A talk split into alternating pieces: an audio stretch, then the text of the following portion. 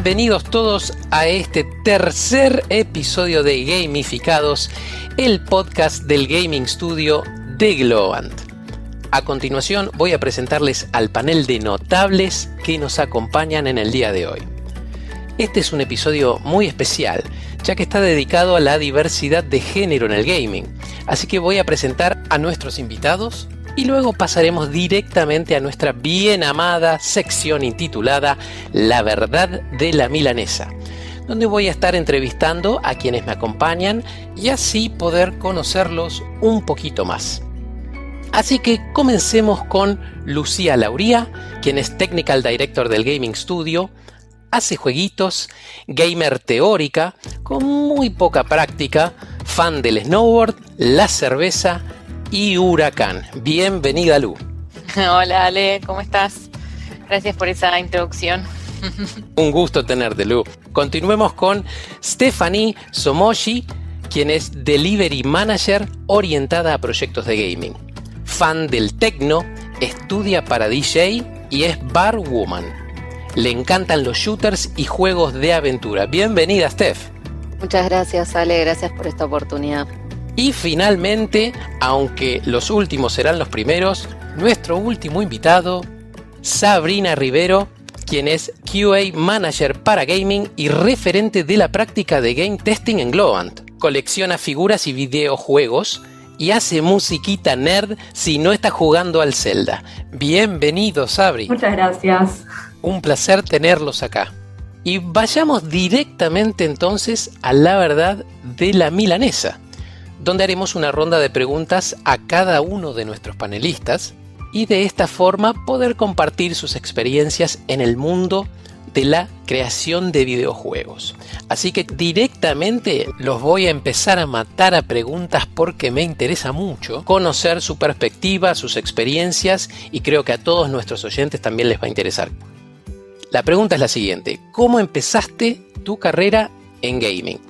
Mi relación con el gaming desde 1994 más o menos, mi primer consola NES. Después pasé por la mayoría de las consolas, eh, amor total.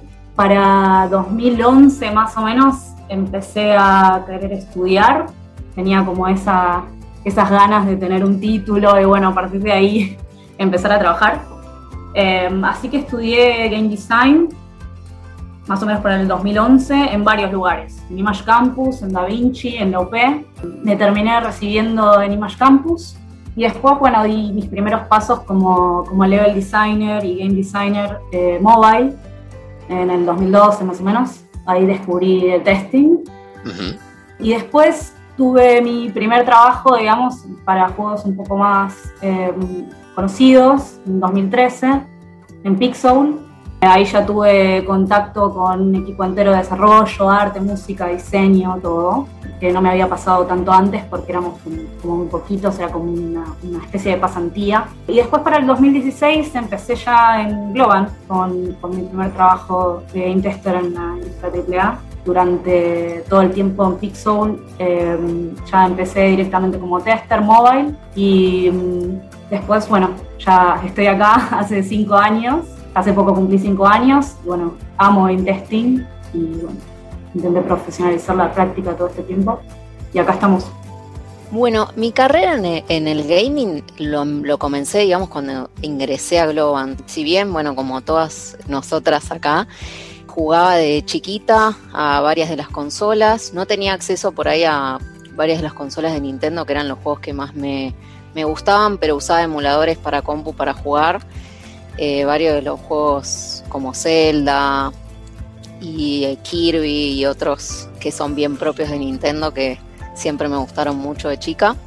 Pero cuando ingresé a Globant, yo venía de la industria del corpo, de hacer mucho banca, petrolera, telecomunicaciones, todas industrias que eran bien estructuradas y regidas por regulaciones, ¿no? Eh, y mi primer proyecto fue un juego de deportes que no puedo decir el nombre por el NDA, Ah, muy bien, muy bien. Pero, pero bueno, eso me permitió aprender toda la metodología de trabajo y, comenzar en este mundo que tiene mucho, mucho para aprender siempre, constantemente. Y, Y bueno, esto para mí fue como un curso intensivo ese primer proyecto. ¿Es un proyecto de cuánta gente estamos hablando? ¿Eso se puede decir o no se puede decir? Sí, eran 20 personas. Ah, que bastante. participan del lado de, de Globo. Bien, perfecto, Steph. Muchas gracias por compartirlo. ¿Y vos, Lu, cómo comenzaste tu carrera en gaming? Em, y la mía, mi historia que es quizás la más aburrida de todas, que fue 100% de casualidad. Eh, si bien como dice Steph, eh, de, chica siempre me gustó mucho jugar, jugar a los jueguitos, era 100% user de, PC y de arcades y de, cualquier otra cosa parecida, pero nunca de consolas. Y, y el, digamos, la carrera me llevó a aprender C++ y Globan me llamó diciéndome tengo esta oportunidad para que vos trabajes en gaming y fue como, hmm, ¿cómo será que, que funciona esto de trabajar en gaming? Y me llamó muchísimo la atención y ellos estaban buscando una persona con mi perfil. Eh, así que entré 100% de casualidad a un proyecto de Electronic Arts y nunca más me fui. Hace 10 años que estoy acá adentro. ¡Wow! Hay algo muy característico en los tres y es que los tres son líderes, ¿sí? Manejan grupos de gente, tienen que tomar decisiones, tienen que responsabilizarse por las decisiones que toman. Ahora, ¿cómo es ser líder en el mundo de gaming? Particularmente para cada uno de ustedes. Bien, para mí ser líder en el mundo de gaming es lo mismo que en cualquier otra industria con determinadas eh, particularidades como ser de que es un mundo mucho más descontracturado que por ahí otras industrias, pero es la misma responsabilidad y eh, hay una premisa que es que vas a trabajar horas extras seguramente porque bueno, todos los juegos tienen una etapa donde necesitan salir y tenemos que llegar a no tener errores. Pero principalmente se trata de coachar al equipo y acompañarlo para que dé lo mejor de sí y que puedan desarrollar su potencial y, digamos, asignarles objetivos para que puedan continuar eh, en su carrera, ¿no? Eh, Bien. ir por, por ese camino al que quieren llegar de acuerdo a sus expectativas y, y deseos en cuanto a, a qué quieren ser en lo que es gaming. Y después, por supuesto, bueno, planificar el trabajo eh, a realizar junto con el equipo y negociar con el cliente cuando, cuando hay cambios y ese tipo de cosas que, que hace un líder en cualquier otra industria. Yo creo que el ambiente del gaming eh, siempre fue considerado como algo del hombre, ¿no? Eh, no solo jugar, sino también el desarrollo. Y sin ir más lejos, en mis inicios buscando lugares donde capacitarme, grupos con, intereses comunes, encontraba siempre hombres por doquier. Al principio era muy marcado, hablo de hace 10 años. Lo mismo en mis primeros tres trabajos incluso. Eh, pero creo que, sin embargo, últimamente, luego de, de, miles de situaciones, campañas, el mundo del streaming, generar accountability, desde comunidades también, creo que está un poco mejor. Eh, y en el día a día y ser líder, yo sí experimenté algunas cosas, creo que la mujer siempre tuvo como que demostrar más, eh, siento como para ser considerada, eh, esa sensación a veces está muy marcada, me pasó, creo que le pasó a colegas también. Uh -huh. Eh, hay como preconceptos de que la mujer tiene como menos calle, menos experiencia. Quizás viene todo desde los tiempos antiguos en los que se le da el puesto al hombre y la mujer se quedaba en la casa. ¿viste? Quedó un poco ahí, ¿no? En la mentalidad actual, eh, aunque sea implícito. Y en lo que respecta al día a día eh, laboral, también me pasó mucho con las ideas, palabras, expresarse, definir. Pasaba a veces que si lo decía un hombre era muy probable que, que se tenga en cuenta, ¿no? Mientras que si lo decía una mujer, seguramente se cuestionaba, algo iba a pasar o tenías que tener extremo cuidado con cómo lo formulabas, porque podía tomarse como que estabas como, como nervioso o que no soportabas la presión o que y se empezaba como a sacar el foco de tu mensaje.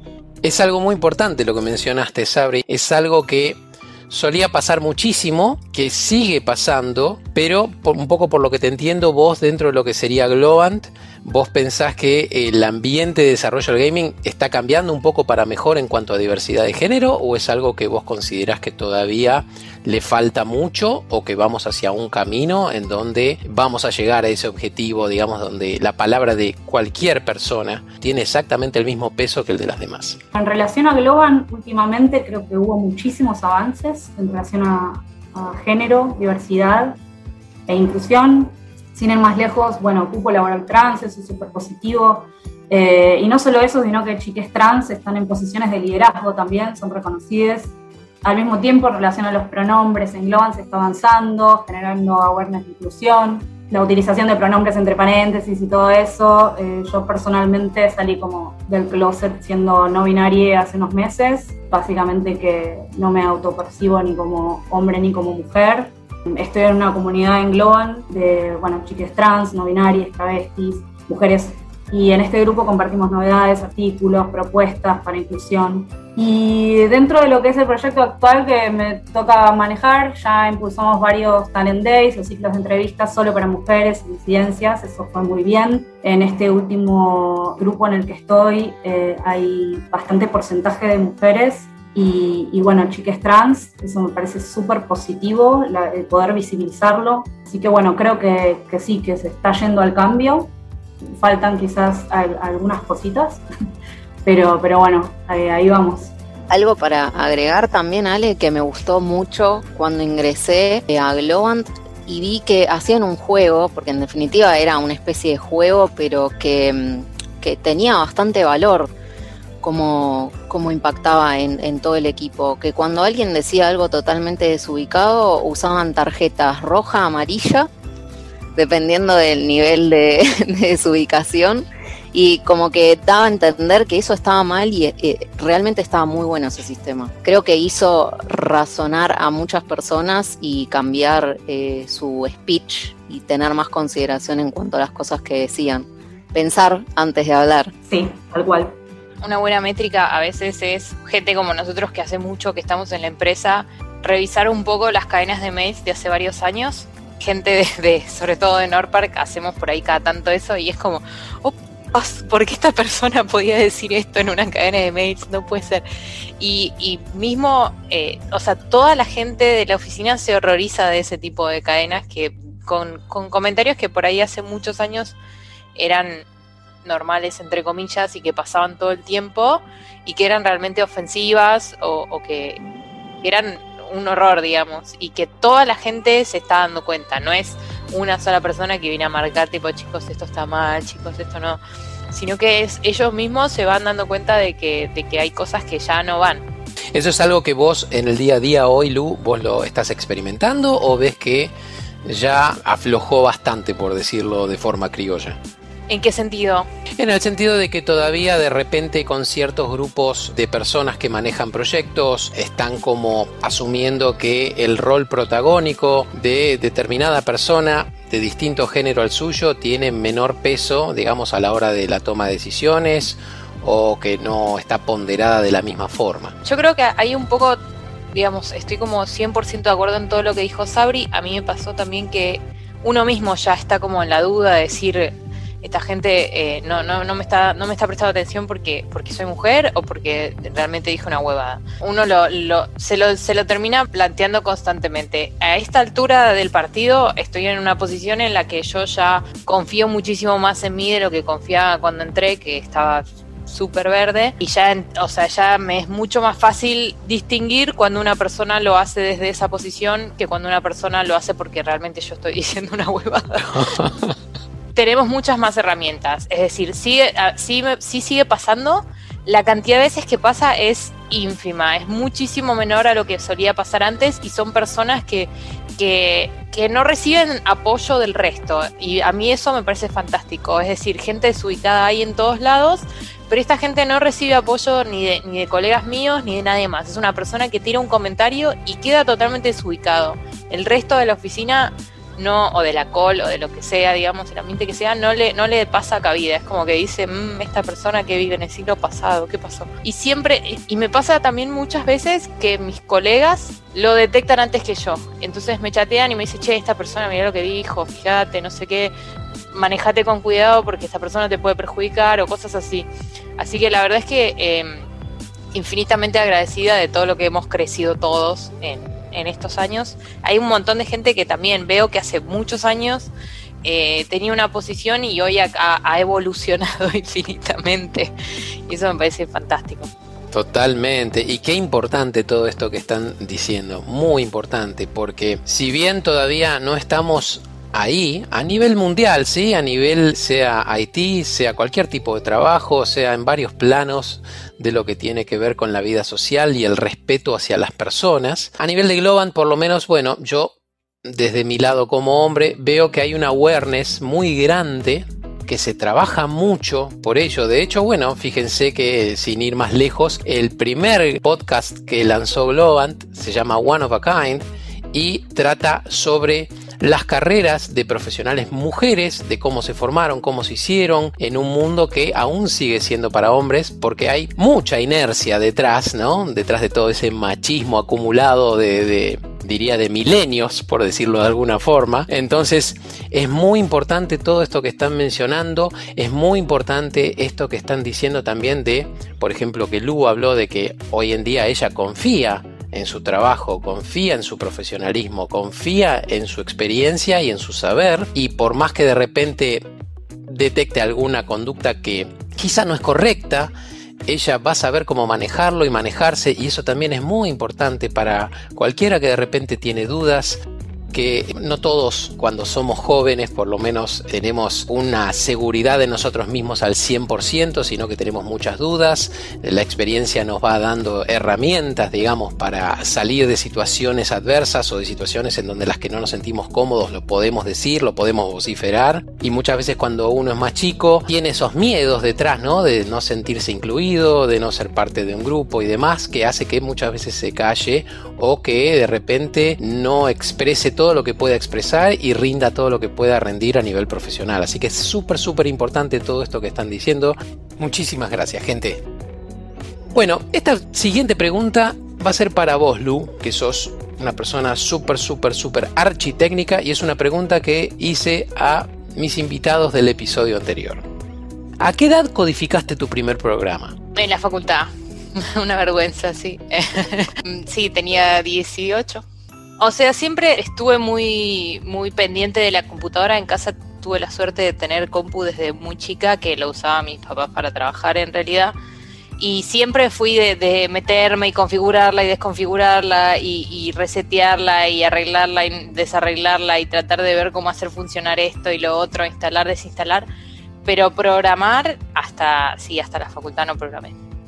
Y esta también es una pregunta para Lu desde el lado de directora, pero vamos a dejar que Steph responda primero, si les parece bien es algo que ya mencionaste, Steph, un poco cuando describías cómo era ser líder en el mundo de gaming, que tiene que ver con la gestión de un proyecto de gaming de cabo a rabo. ¿Hay diferencia un poco entre los tipos de proyecto que vos manejabas en otras industrias?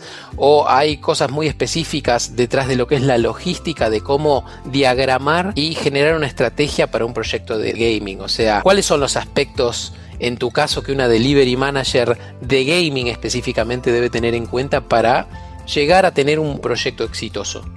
Lo que respecta a la gestión en sí, digamos, hay cosas que son base y que son iguales para todos los tipos de proyecto.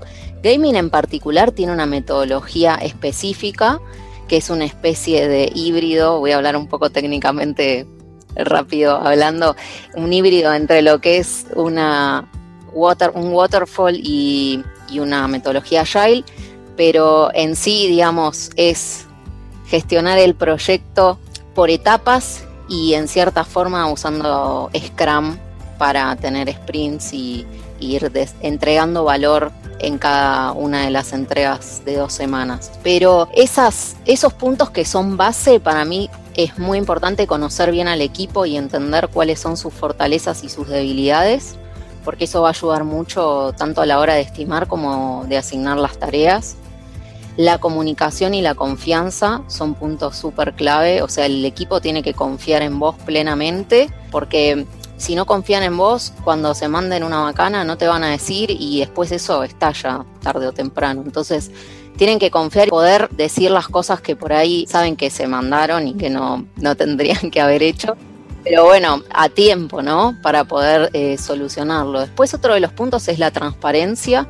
Siempre un líder, más allá de que sea de líder y manager, eh, cualquier líder creo que tiene que ser transparente con su equipo y darle el 100% de visibilidad.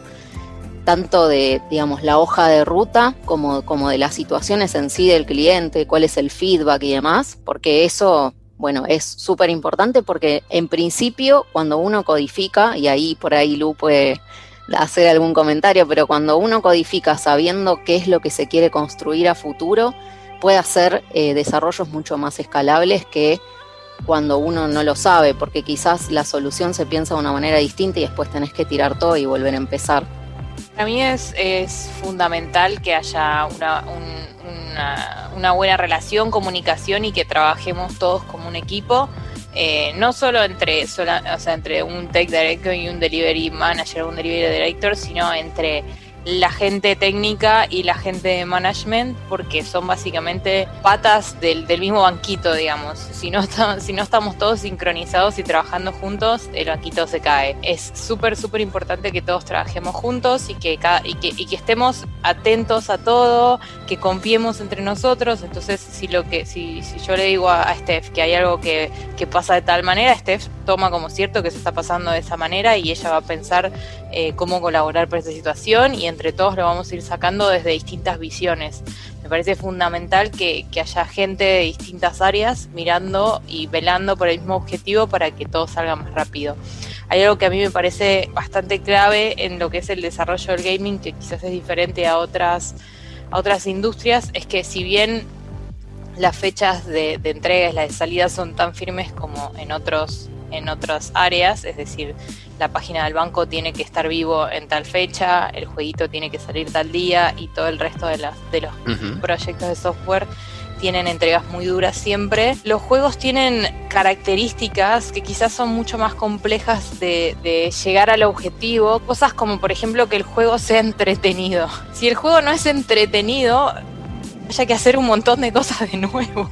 Exactamente, sí. Ese es un tema del que hablamos también en el primer episodio, donde la producción juega un papel esencial, ¿no? El producer, básicamente el encargado de que el juego sea divertido, que es lo, primero y principal, y si no hay que volver a la mesa, diagramar, ver qué está pasando, pero el problema es que hasta que uno no tiene algo medianamente construido y que se pueda utilizar y con lo que se pueda jugar, no vas a saber a ciencia cierta si el juego efectivamente va a ser lo divertido que uno esperaba. Entonces ahí es donde empieza un proceso más cíclico digamos, en donde uno tiene que hacer backtracking o volver hacia atrás para decirlo en criollo y ver a ver dónde nos equivocamos y volver a ejecutar y volver a diagramar y demás, volver a codificar, volver a testear y bueno, todo lo que eso conlleva, ¿no? Es por eso también muchas veces los proyectos grandes suelen tener retrasos por esto mismo.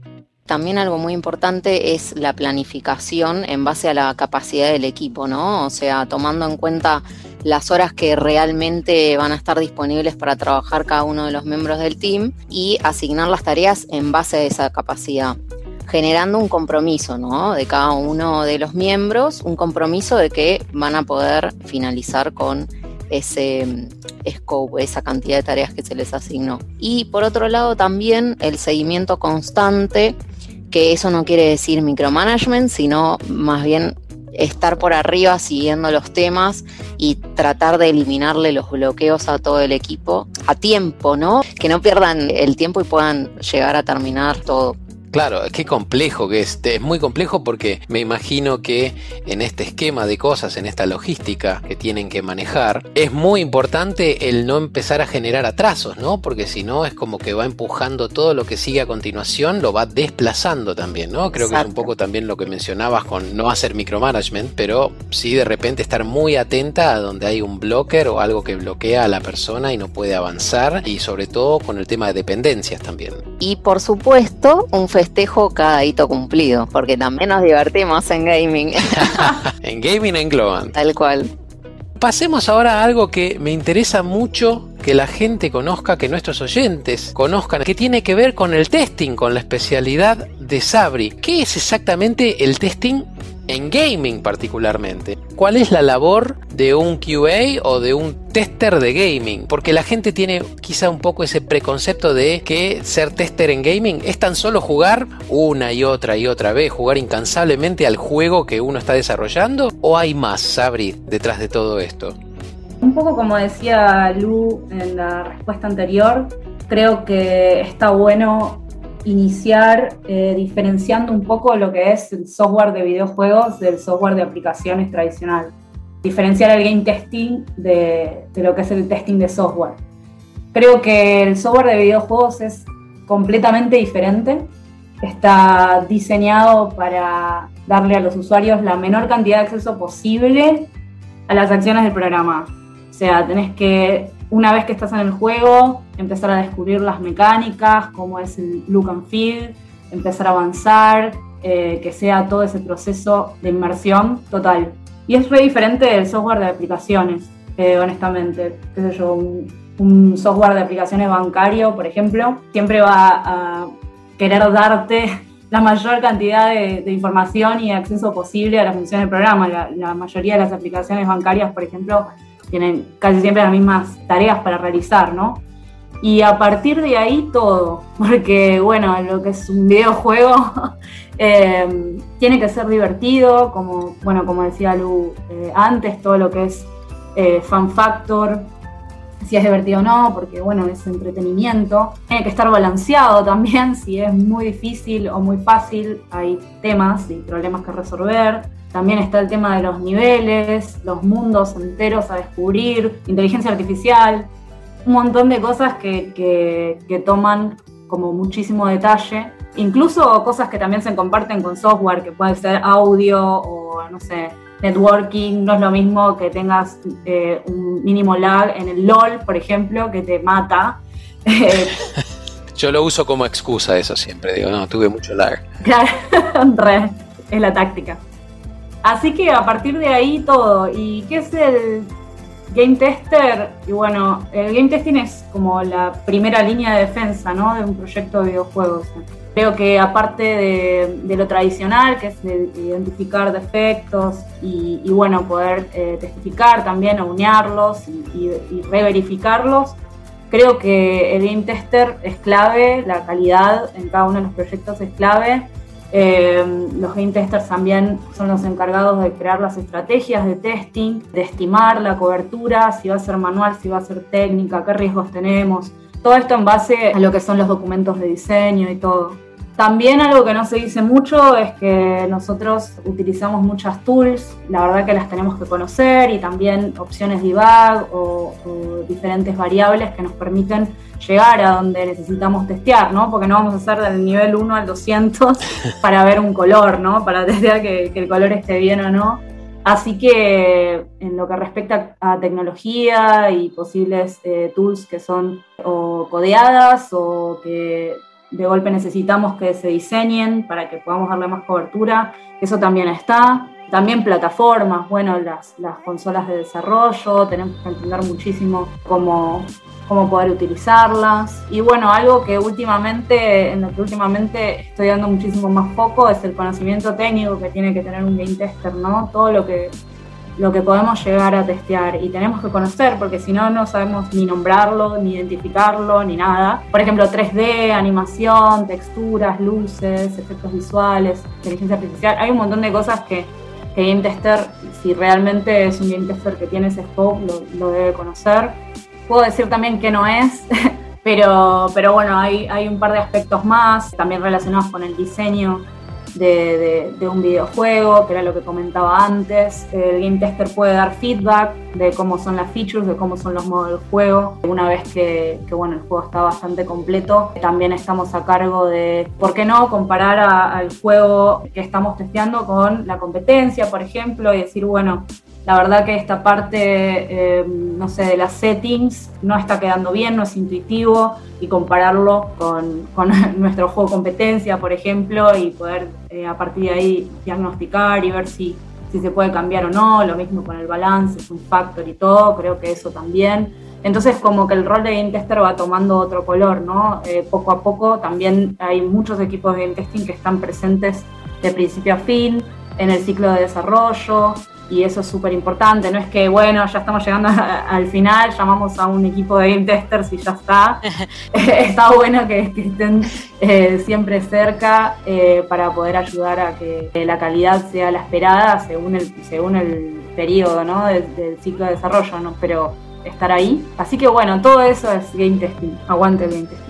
¡Wow! Bueno, se ve un gran orgullo y hay un par de aspectos muy importantes que mencionaste, Sabri, que son la conexión que tiene el game tester con las demás partes del equipo, porque por ejemplo, vos bien mencionaste que por un lado, una de las tareas del game tester es eh, en sí corroborar un poco también qué tan bueno está el juego, o sea, qué tan divertido es, cómo es el nivel y demás, que va a estar trabajando muy a la par con el producer o productor del juego, que es el encargado, digamos, final de que las features que están en el juego, los niveles que están en el juego y todo lo que es el juego en sí en cuanto a la jugabilidad, digamos, sea divertido, ¿no? O sea, por un lado vas a tener esa conexión con ese aspecto, con ese otro perfil, digamos, que está dentro del equipo, y por el otro, el game tester también se relaciona íntimamente con los desarrolladores, porque vos mencionaste también que tiene que ser un poco las veces de técnico el tester cuando encuentra un bug, una falla, un error determinado, una manifestación de algo que no debería estar ocurriendo en el juego, tiene que ir y hablar con el desarrollador que codificó esa porción del juego y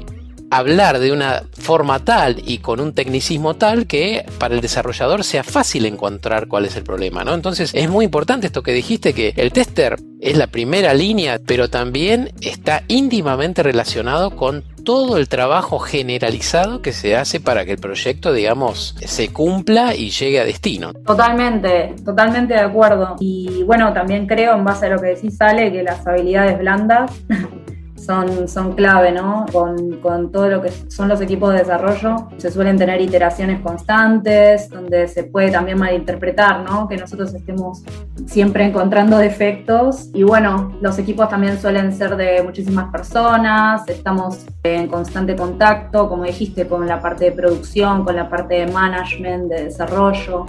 Y bueno, además, junto con con lo que son los game designers o, bueno, también producers. Las áreas de game testing son las que más conocen del juego usualmente, ¿no? Voy a cambiar el foco de las preguntas un poquito. ¿Alguno siente que tiene alguna fuente de inspiración, alguien o algo en particular que los motivó para seguir avanzando en su carrera, aun cuando por ahí de repente sentían que, bueno, que no paraban de encontrar obstáculos o que había algo que los frenaba o demás? Yo en general voy, voy variando un poco a medida que me voy moviendo. Eh, pero sí, sí suelo tener gente que tomo como referente de, bueno, ok, esto es lo que yo se supone que debería estar haciendo en este momento y, me sirve un montón para medir cómo yo voy avanzando, eh, me sirve un montón también para, para, para aprender y para también eh, en el trabajo diario, ¿no? Hay muchas veces que me pasa que tengo un problema y es como, bueno, ¿qué hago para resolver esto? Y voy a una persona y a una u otra persona y lo charlo y tipo, bueno, tengo este problema, me parece que yo lo solucionaría de esta manera, ¿qué te parece? ¿Qué opinás? O antes de decirle cómo yo lo solucionaría, bueno, vos qué pensabas, qué opinás? Y sí, tengo un par de personas, eh, pero también a medida que, que, me voy moviendo, también esas personas van, van cambiando, no son las mismas que tenía hace 10 años, pero sí, de una, sirve un montón. Coincido con Lu ahí, a mí también me pasa lo mismo, es como que vas teniendo referentes en la medida que vas avanzando en tu carrera. Eh, igual también considero que mm, como fuente de inspiración, el hecho de, ya solo el hecho de saber que estamos construyendo algo que al final le saca una sonrisa a una persona o que une grupos, logra como entablar relaciones entre las distintas personas, para mí es algo que me súper inspira a seguir día a día y por ejemplo, también otro, otro punto es el estar en proyectos que sean innovadores, ¿no? Que por ahí uno dice, ¿y en gaming qué puede ser innovador si son juegos? Pero no sé, por ejemplo, el hecho de poner una funcionalidad que le permita a gente que es daltónica a poder ver el juego correctamente, eso creo que para mí es algo que el ayudar a otros es algo que me inspira muchísimo. Yo soy medio bichito con este tema, por ahí no sé si referentes humanos tuve, pero mm, los videojuegos fueron una parte, lo siguen siendo una parte importantísima de mi vida, de hecho los colecciono, colecciono figuras también y eso. Eh, creo que en los momentos en los que dije, mm, estaré yendo bien, estaré yendo mal, qué pasa si me voy o lo que sea, me aferraba un poco a, lo que es la industria en general, a los títulos para los que estaba trabajando, a lo que fue para mí jugar videojuegos. Y después, en un momento de mi vida, conocí a diferentes diseñadores de, videojuegos. Ana Anthropy, que es una diseñadora de videojuegos, eh, una chica trans. Y también como que empecé a a conocer estos videojuegos que cuentan historias. Ella contó su transición y, armó un juego en base a eso.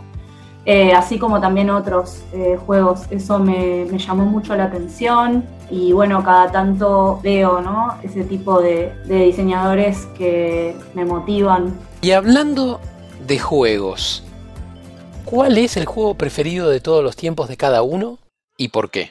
Como que los juegos a los que le tengo más... Yo siempre fui de juegos cortitos, no, no tengo una saga así muy, muy importante, pero de chica siempre fui muy fan del Pac-Land. y lo jugaba siempre en, bueno, en el pueblo en el que crecí, había, como un par de arcades que lo tenían y me pasaba todo el tiempo que podía ahí adentro jugando eh, y ya la tenía bastante clara. Eh, y es como el primer, el primer amor. Y después también otro juego que yo no sé qué tan conocido es, yo de alguna manera llegó en un, en un disquete a mi casa que se llama Jetpack, que lo tenía, lo que tenía interesante era, era, era un jueguito también en 8 bits, que vos eh, era un muñequito que tenía un jetpack y volaba y iba pasando de niveles.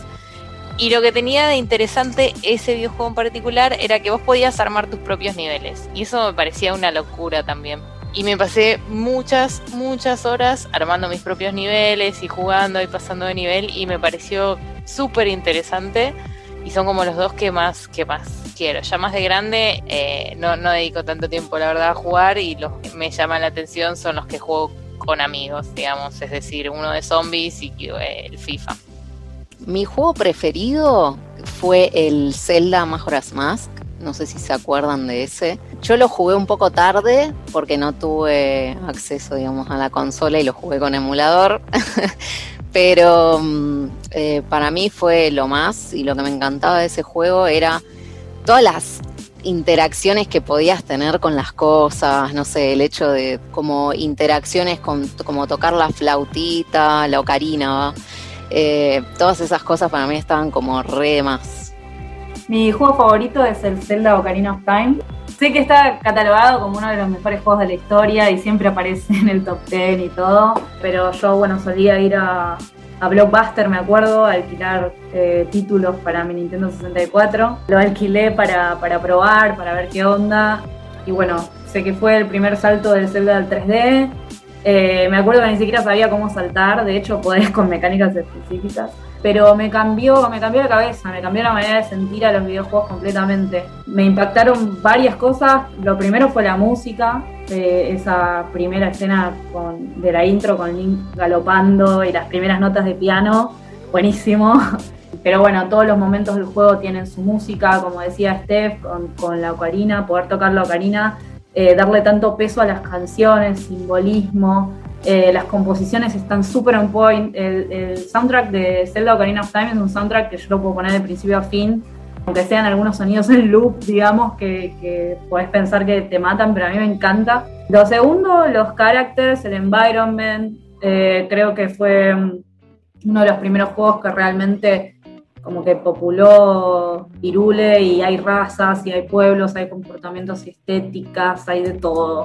Eh, te daban ganas de seguir investigando cómo se movían los characters, son súper como memorables, eh, cómo estaban diseñados y todo.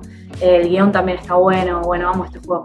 y tercero, eh, la, la progresión, como las secuencias, las escenas, eh, como que tenías esa sensación muy nueva, porque era 1998, ponerle la sensación de, tener libertad de investigar todo el mundo en 3D, era como súper mágico, conocer a Zelda, las expresiones, nada, incluso los, modelos 3D con tan pocos polígonos, eh, como que transmitían lo necesario. Eh, amo, amo todo, Ocarina of Time Forever.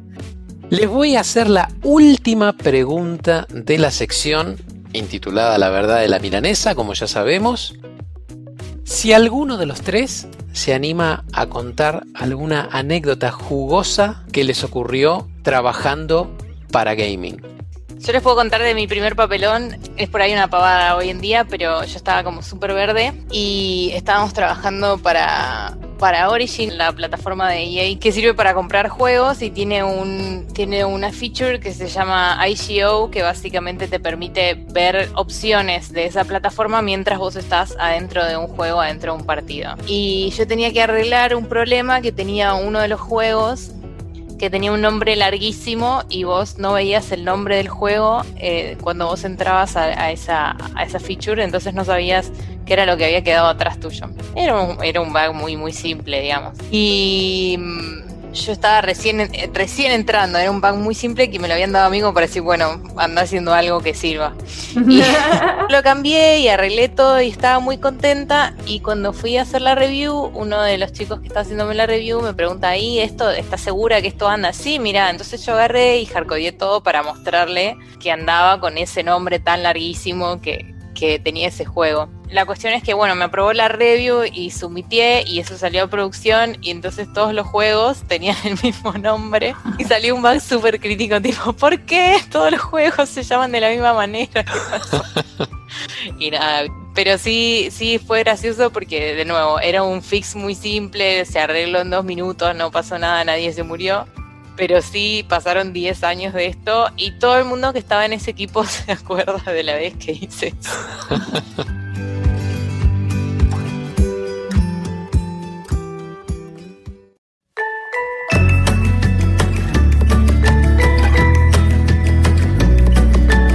Vamos a pasar a la sección ¿Qué pasaba en un año como? Y el año elegido para hablar en este episodio es 1984. Como es costumbre voy a estar nombrando una serie de acontecimientos relacionados con la industria del gaming durante ese año en particular, 1984. Si quieren acotar algo sobre alguno de los datos en particular, siéntanse más que bienvenidas a hacerlo. Comencemos entonces a nombrar cuestiones relacionadas con el año 1984, que fue un año, ya van a ver, súper movido para la industria del gaming. A nivel de arcades, Namco lanza Pac-Land, que precisamente lo mencionó Lu anteriormente, y con esto sienta fuertes precedentes para futuros juegos con lo que se conoce como side scrolling o desplazamiento lateral. Ojo, no es el primer juego que tiene desplazamiento lateral, pero es uno de los más conocidos. Otra característica que tiene este juego, no sé si lo sabían, es que en realidad está basado en un dibujo animado que hizo la compañía Hanna-Barbera, que es muy conocida. Es un dibujo animado que se llamaba Pac-Man, que se hizo a raíz del éxito del videojuego original Pac-Man. Así que muchos de los elementos que tiene este juego Pac-Land son precisamente de la serie animada Pac-Man.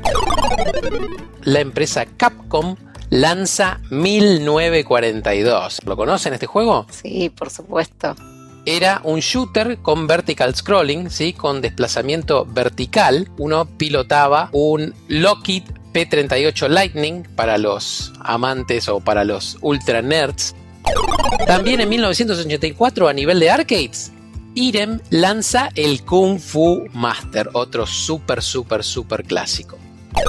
¿Qué estaba haciendo Atari en 1984? Bueno, entre tantas cosas, lanza el Marble Madness, que tiene características bastante definidas, una de las cuales es que te presentaba una vista de tipo 3D, que muchas veces se le dice vista isométrica, no es exactamente isométrica, el isometrismo es otra cosa, pero bueno, era una vista en donde vos podías ver los volúmenes del juego y el terreno del juego aproximadamente en un ángulo de 45 grados y eso te daba la sensación de que el juego estaba íntegramente diseñado y programado en 3D. Otra de las características es que es el primer juego de Atari que está codificado exclusivamente usando el lenguaje de programación C para la familia de microprocesadores 68000. Y finalmente, Bolly Midway lanza el Demolition Derby, que tenía como característica especial, por decirlo de algún modo, el hecho de que uno se podía unir a un juego que ya había sido iniciado. Y también tenía una barra de daño que era algo bastante novedoso para esa época. Muy, muy buen dato de color. A nivel de computadoras en 1984, este también lo van a conocer, es un super super mega archiclásico, Alexei Pajitnov crea nada más y nada menos que el Tetris. Ah, me imagino que todas lo conocen, ¿no? La verdad que sí, muchísimas horas dedicadas. Algo para tener en cuenta, el Tetris fue programado en una microcomputadora diseñada por la Unión Soviética que se llamaba Electrónica 60 y lo curioso de esto es que no tenía gráficos. Así que fíjense ustedes que se crea un juego con caracteres tratando de simular gráficos que para esa computadora no existían. A nivel de computadoras también Epix lanza el Impossible Mission o el Misión Imposible. Es lanzado originalmente para Commodore 64, después hubo varios ports y tenía la característica de contar con samplings de voz o voz digitalizada en el juego, así que cuando el personaje se caía o de repente lo mataban, emitía un grito que era una voz humana real y no un efecto de sonido. Sierra Online lanza el King's Quest, que es una aventura gráfica conocidísima y que después terminó lanzando un montón de secuelas. King's Quest 2, 3, 4, 5, un montonazo de ports también para distintas plataformas, así que juegazo por donde lo miren. Para los más, más ñoños, ñoños, super mega archi ñoños, en el 84 sale el juego que hizo Infocom sobre The Hitchhiker's Guide to the Galaxy. Bueno, yo debo admitir que no lo jugué, pero bueno, el libro es un librazo de Douglas Adams, uno de mis autores favoritos. Así que tengo que ponerme en campaña y buscar algún emulador y buscar el juego, porque realmente yo no lo jugué. ¿Cómo era el juego, Lu? Era de, textos de, ir contestando y, y formando parte de la aventura. Está basado en el primer libro y está bastante piola, pero bueno, es muy, muy particular. En cuanto a consolas, en 1984 no pasó demasiado particularmente. Hay una nota de color que es que Activision lanza el Pitfall 2, la secuela al Pitfall original, que tuvo muchísimo, muchísimo éxito. El Pitfall 2 también lo lanza para Atari 2600 y tenía la particularidad de que el cartucho venía con un chip extra para mejorar los gráficos y también venía con cuatro voces de audio independientes para mejorar la parte sonora tanto de lo que es música como efectos de sonido. A nivel de hardware realmente no pasó nada que tenga que ver estrictamente con lo asociado a gaming, pero vamos a mencionar cosas que sí tuvieron un impacto en la industria del gaming. Apple lanza la Macintosh que tenía la característica de tener un sistema operativo que tenía una GUI o una Graphical User Interface o una interfaz de usuario gráfica. Ahora, hay que aclarar que obviamente la Macintosh no fue la primera computadora que hacía esto, pero sí la más comercialmente relevante. Otra cosa a tener en cuenta es que la Macintosh originalmente no fue pensada para el mercado de gaming, sino que estaba más orientada a lo empresarial. En este mismo contexto, IBM lanza la PC Junior, que bueno, que era un poco para competir contra Apple y que termina siendo un fracaso comercial, porque fíjense que de hecho para cualquiera de estas dos plataformas que mencioné, tanto la Macintosh como la PC Junior, realmente no hubo una gran cantidad de juegos exclusivos para esa computadora. Del lado de hardware, por ahí lo único que quizás también vale la pena mencionar es que Atari, por ejemplo, tuvo un par de movimientos. Por un lado, se discontinuó la 5200, que ya estaba sobrepasada por la 2600 y, y era un éxito la 2600, entonces la 5200 murió y anunciaron el lanzamiento de la 7800, que fue un anuncio súper, súper estrambótico que, que, se venía con toda y al final no la pudieron sacar hasta 1986 porque tuvieron problemas de todo tipo. Pero bueno, sí hizo un anuncio súper copado.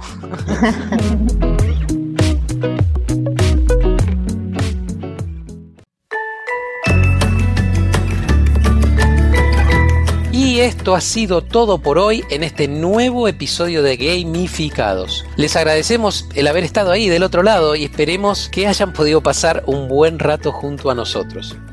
Antes de despedirnos, quiero agradecerle a nuestros invitados por su participación y disposición. Fue realmente un placer haberlos tenido en Gamificados. Muchas gracias, Ale. Muchísimas gracias por la oportunidad. Aguante los jueguitos. Ale, gracias por el espacio, estuvo súper entretenido. Gracias, chiques, por estar acá. Y sí, aguante los jueguitos. Gracias a ustedes. Y en caso que les haya picado el bichito de la curiosidad, no se olviden de visitarnos en globan.com. Nos vemos en el próximo episodio.